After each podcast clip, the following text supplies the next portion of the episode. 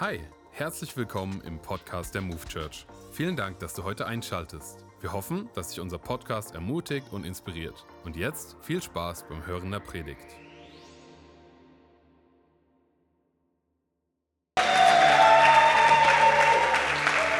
Yes. Danke, danke. Hört man mich? Ja? Ja, perfekt. Ich freue mich auch hier zu sein. Ja, schön, schön es geschafft zu haben. Ich sage es euch, wie es ist. Meine Fahrt war wild gerade. Ähm, wer es nicht gemerkt hat, ich bin erst vor fünf Minuten hier angekommen. Ähm, erst habe ich eine Schraube in meinem Autoreifen und verliere Luft. Ähm, und dann äh, hat das alles schon ein bisschen länger gedauert. Ähm, und dann äh, habe ich mich ein bisschen verloren hier gerade in Baustellen. Irgendwann gab es diesen panischen Anruf mit Adam. So, Adam, ich weiß nicht, wo ich bin. Was ist das? Selbst Google Maps war verwirrt. Ähm, aber ich habe es geschafft, deswegen freue ich mich. Äh, ist sehr cool hier zu sein. Danke euch. Ich muss gerade, das muss ich erstmal von meiner Seele loswerden. Ich sage euch, Adrenalin hat schon vorher gekickt. Ähm, ich freue mich ähm, auf die Message. Wir sind ja gerade in dieser ähm, Serie besondere Momente. Äh, falls du die ersten zwei Predigten ähm, nicht gehört hast, eine war ja hier von wie nenne ich ihn immer, Bishop Bizeps, eurem Campuspastor Adam. Ähm, er hat einfach einen Shake dabei. Sorry, das fand ich auch gerade sehr lustig. Ist einfach ein bisschen overwhelming hier. Ähm, äh, er hat schon die erste richtig krasse Predigt gemacht, Stefan die zweite. Ähm, ich weiß nicht, ob ihr hier jemand anders hattet am Start oder ob es auch gelingt wurde. Auf jeden Fall waren richtig atemberaubende Predigten, ähm, ja, wo es einfach darum geht, dass Gott uns Momente in unserem Leben schenkt, die uns prägen. Ähm, und ist auch unser Leben an vielen Punkten viel, viel mehr ähm, an, äh, von Momenten ähm, gemacht wird, als irgendwie jetzt von klassischen Jahren, Monaten, von irgendwelchen besonderen Zeitrechnungen, äh, sondern dass es eigentlich Momente sind, die unser Leben ausmachen. Und am Anfang war ich so ein bisschen kritisch, als ich das gehört habe, das erste Mal, und war so, ja, hm, weiß ich nicht. Ähm, aber je mehr ich darüber nachdenke, umso mehr muss ich zustimmen und, und denke, ja, das stimmt. Es sind die besonderen Momente, die unser Leben ausmachen. Ähm, nicht, äh, auch nicht immer nur im Positiven, sondern es gibt prägende Momente, die auch herausfordernd sind. Aber unser Leben besteht aus diesen besonderen Momenten, weil das ist ist das, an was wir uns erinnern können und was wir mitnehmen und was uns prägt. Äh, und deswegen sind wir dabei, uns äh, vier besondere Momente bei der Geburt von Jesus anzuschauen ähm, die äh, absolute starke Aussagen für uns haben. Und heute wollen wir uns den nächsten Moment anschauen. Aber bevor ich da so richtig reinstarte, ich will euch in einen, ich sag mal, alltäglichen Moment reinnehmen, der vielleicht gar nicht so spektakulär ist, war bestimmt nicht der spektakulärste Moment in diesem Jahr für mich, aber er war trotzdem nachdenkenswert. Ähm, wer mich etwas mehr kennt, der weiß, ich ähm, bin ein recht großer Fußballfan. Früher war das noch ein bisschen mehr. Ich bin ein großer Fan von Borussia Dortmund und ich weiß, Adam auch. Äh, danke, danke, danke. Ich fühle mich nicht alleine. Und ist auch wirklich, ich würde sagen, eine sehr ungünstige Woche, um darüber bei einer Predigt zu reden. Es, äh, es war wirklich hässlich am Dienstag und gestern. Dafür hat die, die Eintracht äh, richtig Gas gegeben. Das war ne, Applaus für die Eintracht. Ich wusste, ich wusste es, jeder, der jetzt ein Problem damit hätte, dass ich es gesagt habe, dann konnte ich es hoffentlich wieder gewinnen. Ähm, ja, Ne, was soll ich sagen? Ich will einfach die letzte Woche ignoriere ich einfach mal, weil die war nicht schön aus ähm, meinem Fan-Dasein, ähm, sondern ich will in äh, zwei oder drei Wochen, vor zwei oder drei Wochen in ein Spiel springen, was ich ausnahmsweise mal wieder live sehen konnte. Und ich mein, mit live meine ich nicht im Stadion, sondern mit live meine ich zu Hause. Ich habe irgendwie nicht mehr so viel äh, Pay-TV, wie ich das mal hatte. Und auch das letzte Stadion-Experience ist eine Weile her. Das heißt, mein Feuer ist schon ein bisschen geringer geworden, als das früher mal war. Ähm, und es ist relativ selten, dass ich noch die Chance habe, mal ein Spiel zu gucken. Ist viel los, ihr wisst, busy live und so. Äh, aber vor zwei, drei Wochen war es tatsächlich soweit. Ich habe festgestellt, äh, dass ich das Champions League-Spiel Dortmund AC Mailand live schauen kann. Und ich dachte, nice, das mache ich. Ähm, eins der wenigen Spiele im Jahr, wo das so funktioniert.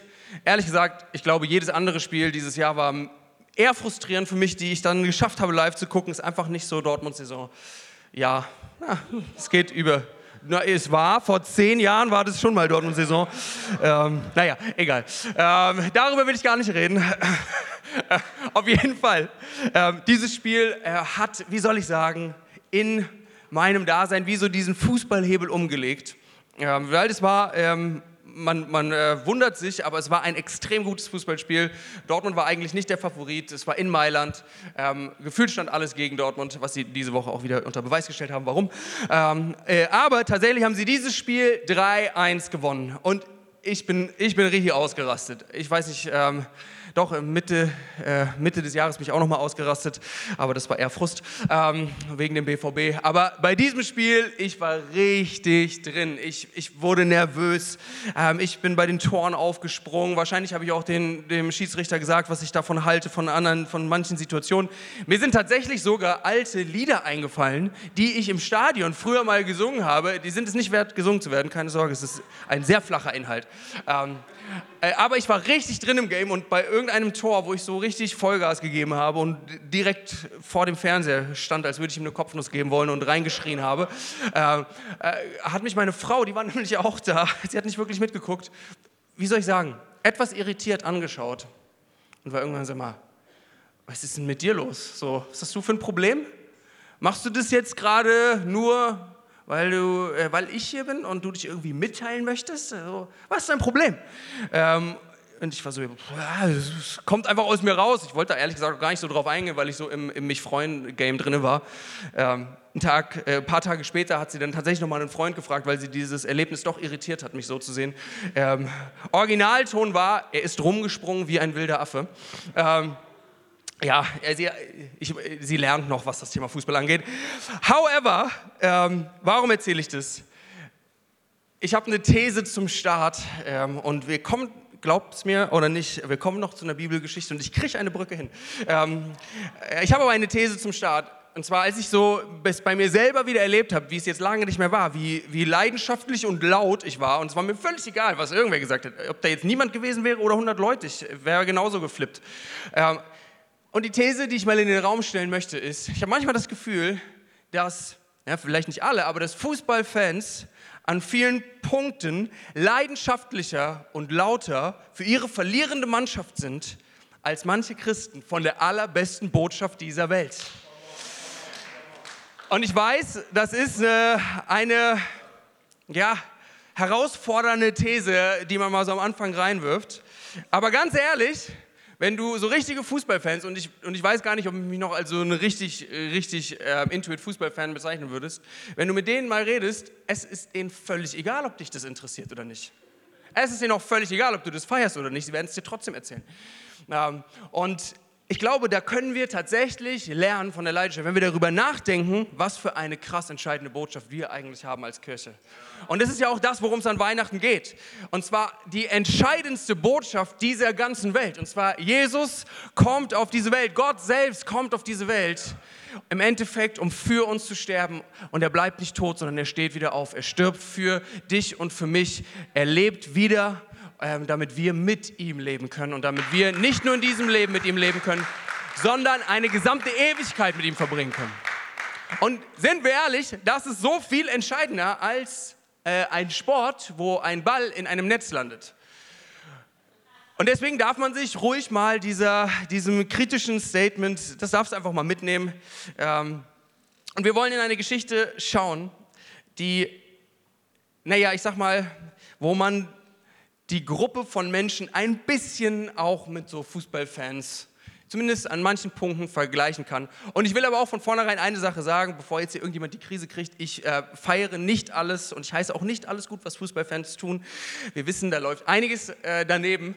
Äh, aber ich glaube, was diese Leidenschaft angeht, ähm, was, was ja, das angeht, dass sie sich so damit identifizieren, da können wir tatsächlich von lernen, so herausfordernd das auch klingt. Und auch völlig egal, ob du jetzt Fußball feierst oder nicht. Aber wir wollen in eine Story einsteigen mit einer Gruppe von Menschen. Ihr werdet sehr schnell merken, was für Menschen das sind. Lukas 2, 8 bis 11. In der Umgebung von Bethlehem waren Hirten. Es geht also um die Hirten, die mit ihrer Herde draußen auf dem Feld lebten. Als sie in jener Nacht bei ihren Tieren Wache hielten, stand auf einmal ein Engel des Herrn vor ihnen und die Herrlichkeit des Herrn umgab sie mit ihrem Glanz. Sie erschraken sehr, aber der Engel sagte zu ihnen, ihr braucht euch nicht zu fürchten. Ich bringe euch eine gute Nachricht, über die im ganzen Volk große Freude herrschen wird. Heute ist euch in der Stadt Davids ein Retter geboren worden. Es ist der Messias, der Herr. Was für eine starke Geschichte, was für eine starke Message von diesem Engel. Und das ist die Message, auf die die alle gewartet haben. Der Retter ist gekommen. Er wurde geboren. Es geht los. Schnallt euch an. Und es ist trotzdem eine skurrile Situation, weil man würde vielleicht denken, okay, wenn Gott das so plant und eine Strategie ausarbeitet, warum sind dann die Ersten, die davon erfahren, in irgend, also die in einer öffentlichen Art und Weise davon erfahren. Maria und Josef wussten schon einen Ticken früher Bescheid natürlich, aber die haben das noch nicht so rumgetratscht. Ähm, aber die ersten, wo das öffentlich rausgehauen wurden, waren diese Hirten. Warum ist er nicht zu irgendwelchen Königen, zu der religiösen Elite gegangen? Was hat es mit diesen Hirten auf sich? Und es wird noch ein bisschen verrückter, wenn wir darüber nachdenken, dass es jahrhundertelanges Schweigen von Gott vorher war. Gott hat scheinbar nicht mehr geredet. So, irgendwann war diese Zeit von diesen Propheten vorbei und dann, ja, wussten sie nicht so richtig, haben halt irgendwie gehofft, dass irgendwann dieser Messias mal aufkreuzt, von dem, ähm, ja, von dem auch das Alte Testament jetzt unserer heutigen Sicht spricht. Und dann kommt es nach Jahrhunderten, wo Gott nichts redet, in dieser Nacht, scheinbar random zufällig auf diesem Feld, wo ein paar Hirten waren. Komisch. Und ich sag mal, ich weiß nicht, wie es dir geht, aber wenn man so ein bisschen christlich vorsozialisiert ist und man hört Hirte, dann hat man ja so ein, so ein positives Bild im Kopf. Man denkt schnell, Psalm 23, der Herr ist mein Hirte. Ah, das ist sowas Gutes, Hirten sind so eine tollen Leute. Jesus redet viel von sich selber als der Hirte und redet von den Christen als die Schafe. Aber wenn man mal darüber nachdenkt und es ein bisschen recherchiert, was das in dieser Zeit war, dann haben da tatsächlich Hirten ein etwas anderes Bild. Hirten waren gar nicht so sehr beliebt, wie man das vielleicht denken würde. Hirten waren eher so die Leute, wo du die Straßenseite gewechselt hast, ähm, wenn sie dir begegnet sind. Vielleicht könnte man das mit irgendeiner Gruppe von angetrunkenen Fußballfans, Hooligans vergleichen, wo man nicht so richtig Bock drauf hat auf eine Konfrontation oder irgendwas mit denen zu tun zu haben. Das waren die Sorte von Leuten, wo die Eltern die Kinder gewarnt haben, hey, mit denen sollst du nichts zu tun haben. Die, da, da stimmt was nicht. Das ist, das, ist keine gute, das ist kein guter Umgang für dich.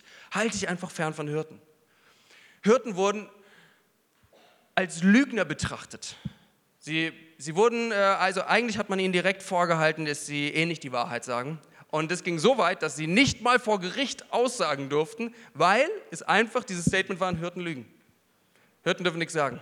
Und auch im Religiösen war das Ganze nicht viel besser, denn sie durften nicht mal in den Tempel hineingehen. Sie galten als unrein. Und ausgerechnet zu diesen krassen Außenseitern, die auf einer sozialen Stufe waren, in der damaligen Zeit wie Zöllner und Prostituierte, also ziemlich am Boden, zu dieser Gruppe von Menschen spricht Gott nach Jahrhunderten das erste Mal in einer öffentlichen Art und Weise.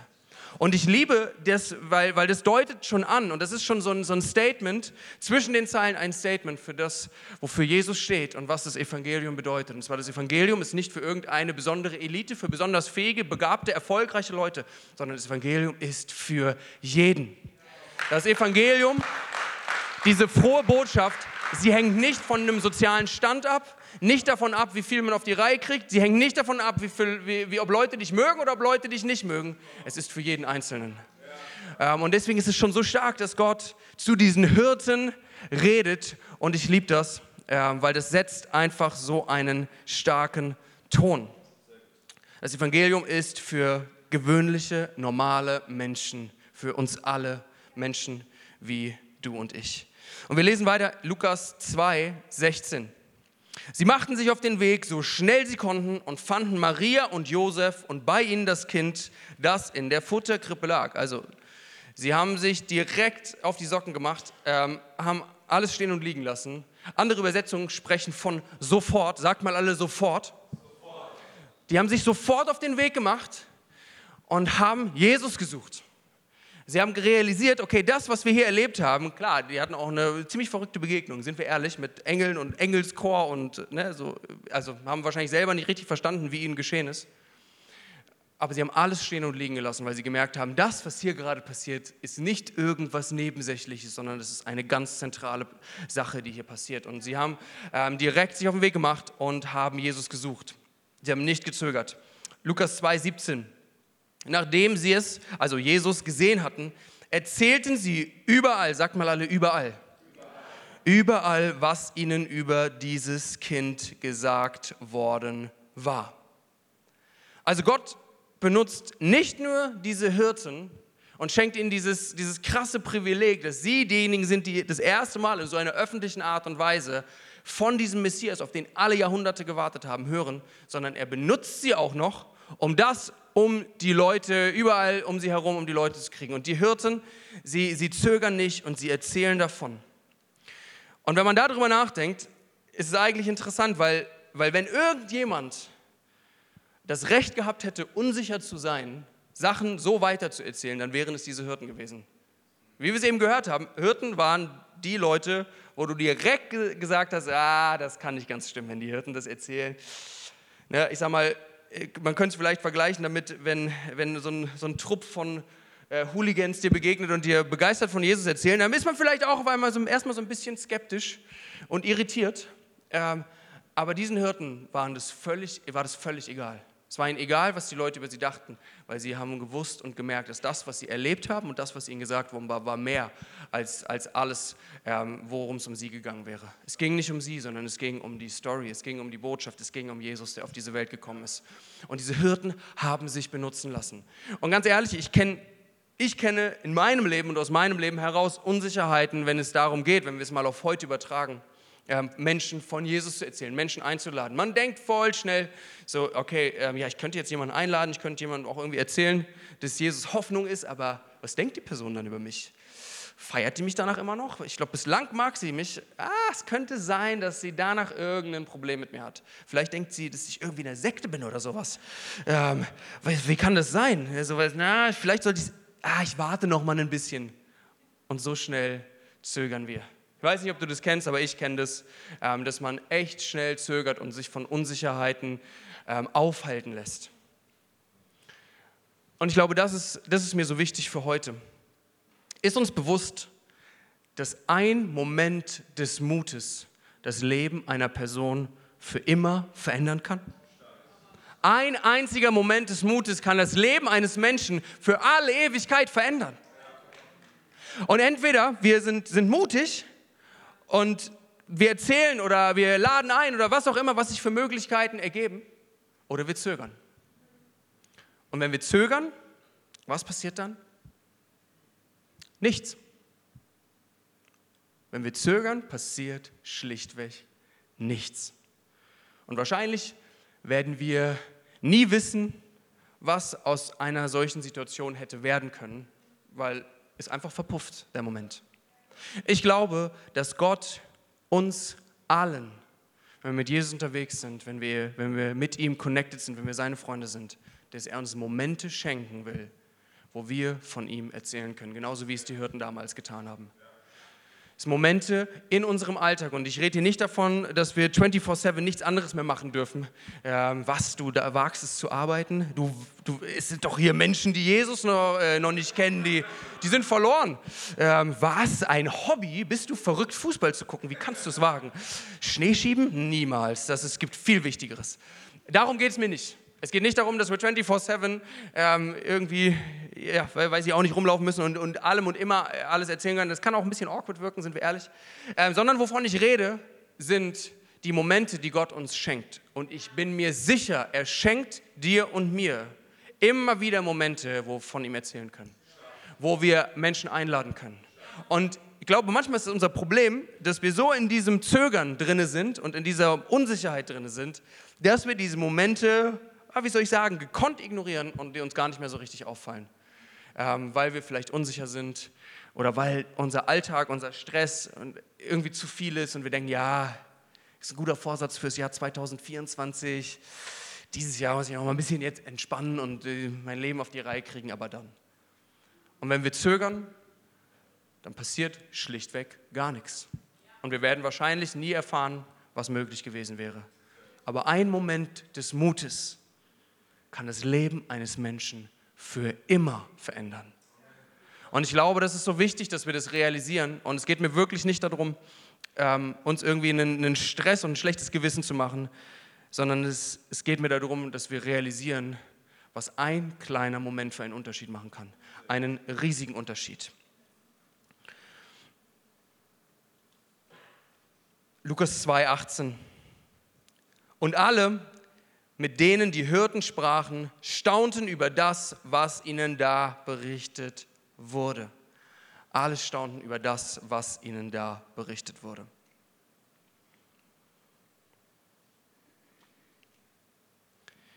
Ich weiß nicht, ob es jetzt nur diese Message an sich war, wo die Leute drüber gestaunt haben, also dass dieser lang ersehnte Retter kommt, oder ob die Leute erstaunt waren, dass diese komischen Hirten, von denen man eigentlich nichts gehalten hat, das erzählt haben und sie verwundert waren und gesehen haben, Alter, okay, irgendwas ist mit diesen Hirten anders. Das sind nicht die Hirten, die ich sonst so, äh, die, die ich sie sonst, wie ich sie sonst wahrnehme. Irgendwas ist anders. Irgendwas haben sie erlebt. Irgendwas scheint da dran zu sein.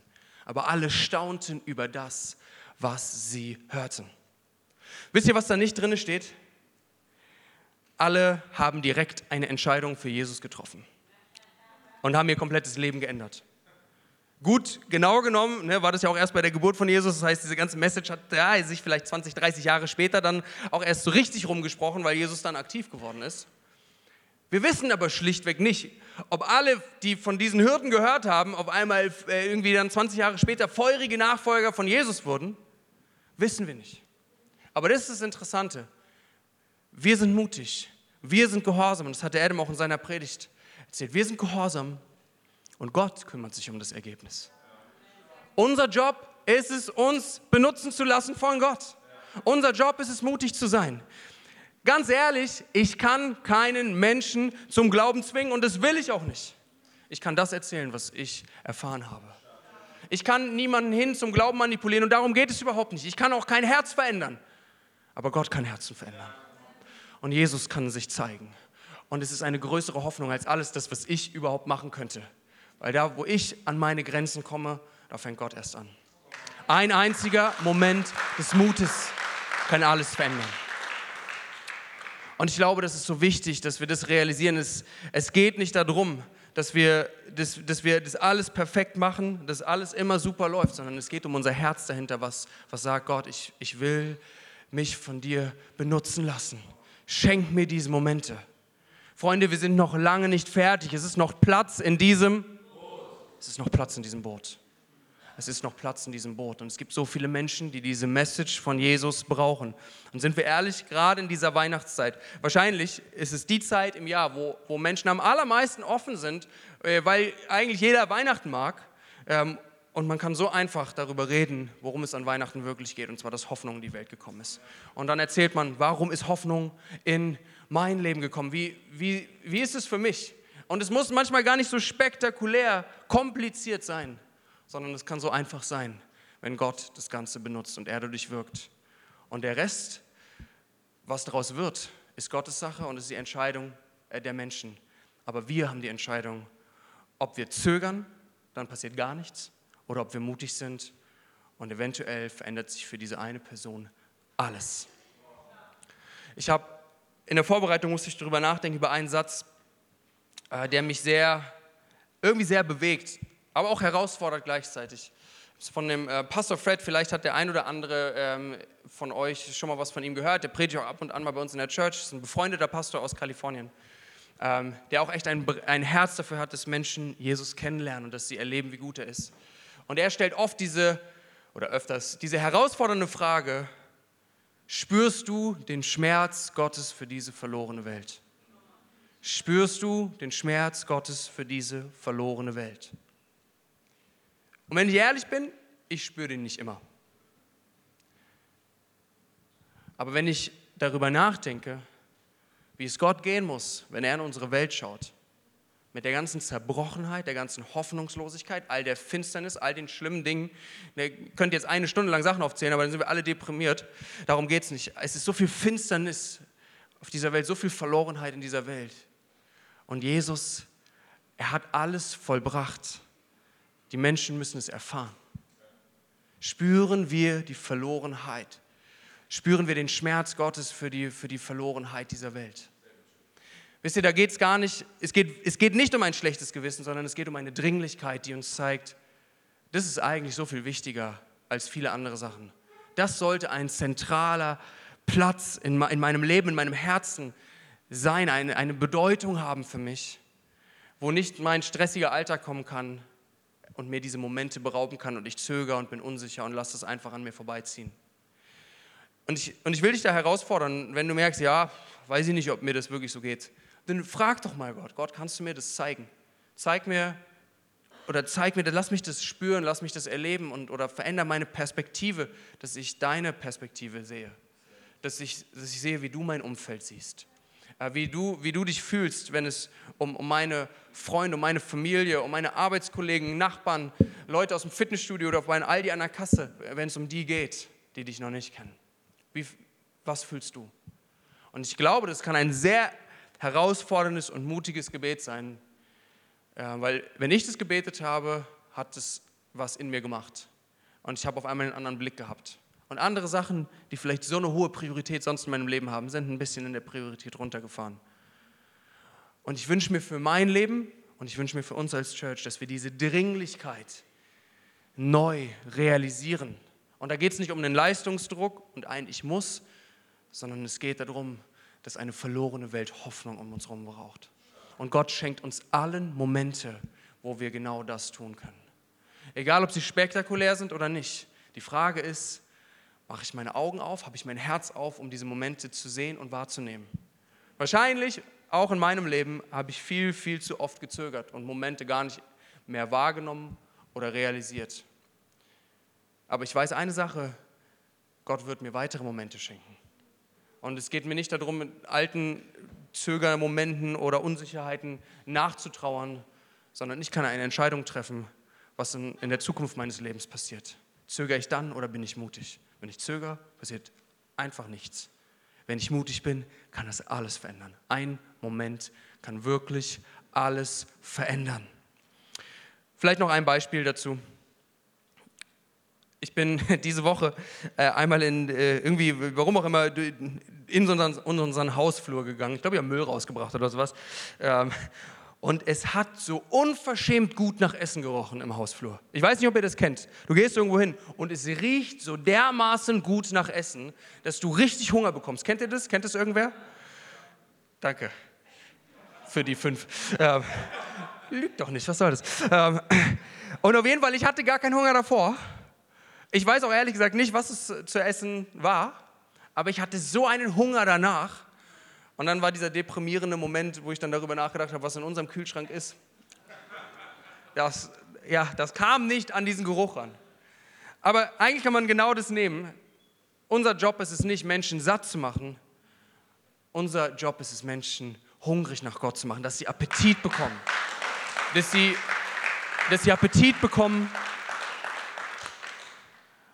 auf das, was sie für immer satt machen wird. Und das ist nur Jesus. Das ist unser Job. Wir sind nicht verantwortlich für die Reaktion, wir sind nicht verantwortlich dafür, dass alles perfekt läuft. Unser Job ist es, mutig zu sein und Momente wahrzunehmen, die Gott uns schenken will und wird. Und das ist so, so grandios, was Gott durch uns tun will. Und ich glaube manchmal, wir realisieren nicht, äh, und da schließe ich mich auch mit ein, wie viel Gott noch vorhat und was vielleicht für Kettenreaktionen hinter einzelnen kleinen Momenten warten können, die Gott benutzt zu seiner Ehre. Gott benutzt ganz gewöhnliche, normale Menschen, wie diese Hirten, sogar Außenseiter, um Außergewöhnliches zu tun. Und mich ermutigt das, weil das bedeutet, er benutzt Menschen wie mich auf jeden Fall und auch wie dich. Wir müssen nicht besonders sein, wir müssen nicht alles auf die Reihe kriegen, und Gott will uns dennoch benutzen. Und manchmal habe ich das Gefühl, gerade, gerade deswegen will uns Gott benutzen, weil es darum geht, was er tut und nicht um unsere Leistung oder dass wir so brillant oder überzeugend sind. Unser Job ist es, mutig zu sein und nicht zu zögern. Wollen wir Zögern und Zurückhaltung in die Tonne treten, Move Church? Campus Frankfurt, wollen wir das tun, damit mehr Menschen diese Hoffnung erleben können? Komm und ich höre euch noch nicht. Wollen wir das tun? Ich will, ich will zum, Abschluss, zum Abschluss zwei Stories erzählen, die, über die ich nachdenken musste, als ich über diese Momente nachgedacht habe, die alles verändern können. Und das eine ist von ähm, einem, einem Mann, einem ehemaligen Imam. Sein Name ist Harun. Das ist eigentlich nicht sein, sein eigentlicher Name, äh, sondern der Name wurde von Open Doors verändert, äh, weil er ja, sehr, sehr äh, krass auch verfolgt wird, er auch nach wie vor leider verfolgt wird und wahrscheinlich mehr äh, Verfolgung und Leid in seinem Leben erfahren hat als ja, wahrscheinlich alle von uns. Aber seine Story ist unglaublich krass, äh, weil er war nicht nur irgendein Imam, also so ein, so ein spiritueller ähm, Leiter im Islam, sondern er war einer der Top-Imame. Er war erfolgreich. Er war, er war der, ähm, der ausgesucht wurde, in Europa zu missionieren. Ähm, er war wirklich, er war richtig, er war richtig äh, krass unterwegs. Und dann gab es eine Begegnung, da war er auf dem Weg zur, zur Moschee, um zu arbeiten und er trifft einen armen Straßenfeger ähm, und dachte, okay, als guter Gläubiger, ich, ich gebe dem Almosen, ich gebe dem ein bisschen Geld. Ähm, er tut das und dieser arme Straßenfeger, ähm, er bedankt sich und sagt, hey, ähm, darf ich als Dankeschön noch kurz für dich beten? Und der Harun sagt oder denkt sich innerlich so, pff, also wie willst du für mich beten? du bist hier, du bist nicht in der Moschee, du kannst dich gar nicht reinigen, aber denkt dann, naja, ich will nicht unhöflich sein, was soll's, lass ihn doch beten, auch egal. Und dieser arme Straßenfeger, er betet ein ganz, ganz simples Gebet. In etwa so, dass er betet, sagt Gott, ich danke dir für diesen Mann. Ich danke dir für seine Gaben. Zeige ihm den Weg, die Wahrheit und das Leben. In Jesu Namen. Amen. Ein ganz, ganz simples Gebet. Aber Gott erhört Gebet. Ein Moment kann alles verändern. Und dieser, der Harun, er geht verwirrt weg und rafft gar nicht so richtig was, was er da gehört hat.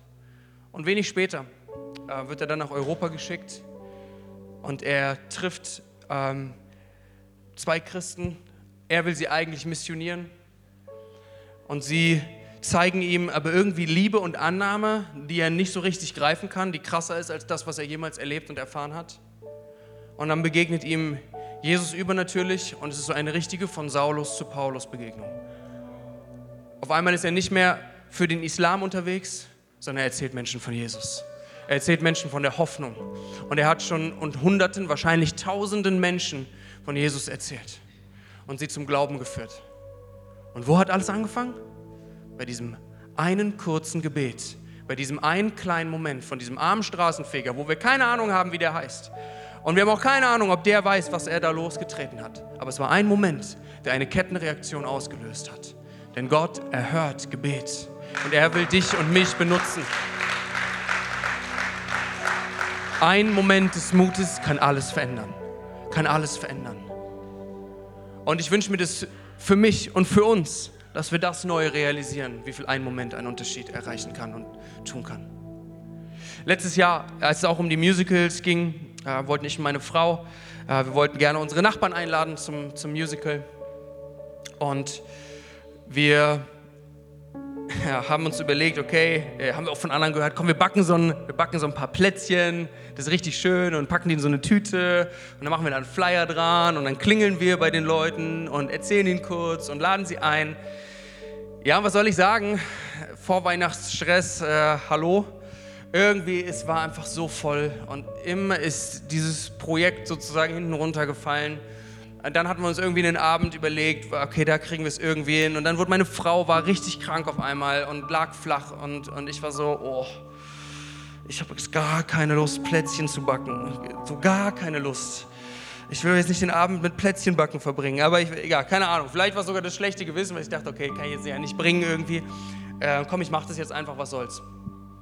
Ihr merkt, nicht so eine glorreiche Geschichte eigentlich. Ähm, und ich habe dann diese Plätzchen gebacken und aus dem ich klingel an der Tür, lade jeden persönlich ein. Ist ein bisschen weniger geworden, sondern im Endeffekt habe ich dieses, dieses Plätzchenbeutel ähm, vor die Tür mit so einem Flyer dran.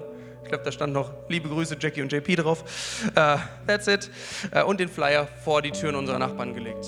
Uh, und ganz ehrlich, ich, wenn du es möglich machen kannst und du lädst Leute in zur Church ein oder zum Musical ein oder wozu auch immer, es ist definitiv besser, sie persönlich einzuladen. Ne? Ähm, und das war auch so ein bisschen, ja, wie soll ich sagen, hat sich schon noch so ein bisschen schäbig angefühlt für mich und irgendwie, um ehrlich zu sein, habe ich es sehr, sehr schnell vergessen, dass ich es überhaupt gemacht habe. Ich habe keinen Respond bekommen. Doch, von irgendwer habe ich eine äh, Tafel Schokolade zurück, haben wir bekommen. Ähm, aber die lag auch nur vor unserer Tür, von daher keine Ahnung. Ähm, naja, ähm, und auf jeden Fall, ne, der Stress ging weiter. Die Musicals haben angefangen. Ich habe überhaupt nicht mehr drüber nachgedacht. Ähm, bis ich bei so einem Bratwurst stand, ich habe die Bratwürstchen gemacht. Ähm, und auf einmal standen zwei Nachbarn vor uns, von uns.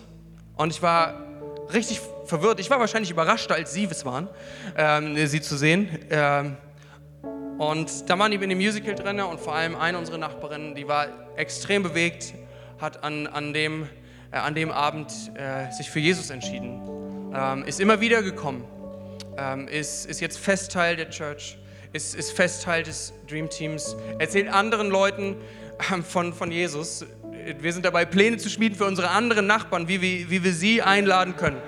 Wie verrückt. Und das ist ziemlich exakt ein Jahr her, weil wir sind jetzt wieder kurz vor den Musicals. Ähm, und ihr merkt, es war nicht so unbedingt die, die grandios heroische Geschichte jetzt von mir. Aber Gott hat diesen einen Moment genutzt. Er hat diesen einen Moment, sogar dieses schäbige Plätzchenbacken genutzt wo ich gar nicht mehr so richtig wirklich Glauben dran hatte, weil ich dachte, oh Junge, das ist, darfst du eigentlich keinem erzählen. Ähm, ja, ist ja nicht so schwer, mal jemanden äh, einmal zu klingeln und einzuladen. Und selbst das hat Gott genutzt. Und manchmal, und es ging mir dieses Jahr öfter so, ähm, weil mich das so fasziniert und bewegt hat, dass ich darüber nachgedacht habe, was wäre, hätte ich an diesem Abend gesagt, ach weißt du was, ich mache das einfach irgendwann anders. Komm, ich, ich zögere, ist egal. Es, es wäre sogar, jeder hätte es verstanden. Jeder hätte gesagt, ja, war einfach eine stressige Phase, das ist passiert. Aber was hätte ich verpasst, hätte ich, hätte ich nicht diese dämlichen Plätzchen gebacken. Es war so, eigentlich so eine Kleinigkeit und es war ja noch nicht mal Mut, was mich das wirklich gekostet hat, sondern eher ein bisschen Faulheit rausschmeißen. Und trotzdem hat es so einen riesen Unterschied gemacht. Und das hat mir so sehr neu vor Augen geführt, was für kleine Momente alles verändern können. Und ich glaube, manchmal unterschätzen wir wirklich, wie sehr Gott uns benutzen möchte. Egal wie erfolgreich oder nicht erfolgreich du bist, egal wie einflussreich oder nicht einflussreich du bist. Ich sage dir eine Sache, Gott will dich benutzen. Und er will dir Momente schenken. Er will dir Momente schenken, wo du diese Hoffnung weitergeben kannst. Lass uns einen Moment nehmen, wo wir darauf reagieren und eine, einfach eine Entscheidung treffen, zu sagen, Jesus, ich will nicht mehr zögern. Ich habe keine Lust mehr, mich von meinen Unsicherheiten bestimmen zu lassen. Ich habe keine Lust mehr, mich von meinem vollen Alltag bestimmen zu lassen, dass ich diese Momente nicht mehr wahrnehme, sondern ich will mich, ich will mich entscheiden, mutig zu sein und ich will meine Augen und mein Herz öffnen, dass du mir diese Momente zeigst und dass ich sie wahrnehme. Äh, wenn, wenn du das möchtest, ich will einfach gemeinsam für uns beten, ähm, dann, dann leg einfach dein, äh, deine Hand auf dein Herz und ich will für uns beten. Und ich glaube, dass Gott dieses Gebet hört und dass er uns Momente zeigen wird. Aber dann in unserem Alltag, und das ist, glaube ich, der entscheidende Punkt, ist dann zu sagen, ich zögere nicht. Ich gehe einfach dafür, weil was kann schon passieren? Was kann schon passieren? Und Jesus, wir wollen dir unsere Herzen geben. Wir danken dir, dass wirklich ein einziger Moment von dir alles verändern kann. Und ich, und ich bete, dass du uns das ganz neu zeigst. Und Gott, ich bete, dass du Unsicherheiten, Zögern und Zurückhaltung aus unserem Herzen, aus unserem Leben rausschmeißt. Dass wir uns nicht berauben lassen von all dem, was du tun willst, wo du uns benutzen möchtest, wo ein einziger Moment alles verändern kann für eine andere Person, weil wir uns von dir benutzen lassen.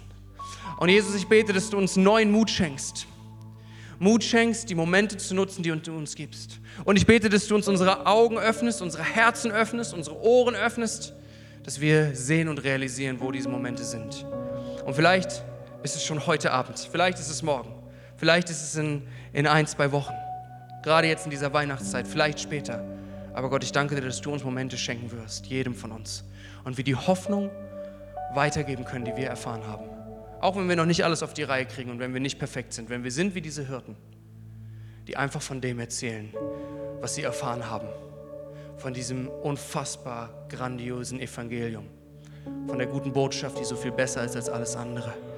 Und ich bete, dass du unser Herz veränderst und dass es nicht nur einmal passiert, sondern dass es unser Lebensstil wird, dass wir die Momente nutzen, die du uns schenkst. Danke Gott dafür. Alle sagen gemeinsam Amen, Amen. Ich würde gern noch ein weiteres Angebot machen. Das machen wir bei jedem Gottesdienst. Vielleicht bist du hier und du merkst, hey, für, es klingt irgendwie ganz interessant, aber ich kenne Jesus eigentlich gar nicht so richtig. Ich habe schon was über ihn gehört. Vielleicht hast du auch jetzt sogar ähm, in dem Gottesdienst das erste Mal so richtig was über ihn gehört. Vielleicht warst du früher mal mit ihm connected, aber irgendwie ist diese Verbindung nicht mehr da. Wir geben in jedem Gottesdienst die Möglichkeit, diese Freundschaft und diese Verbindung mit ihm aufzubauen. ich sage dir eine Sache, es ist so leicht. Es ist eigentlich so simpel.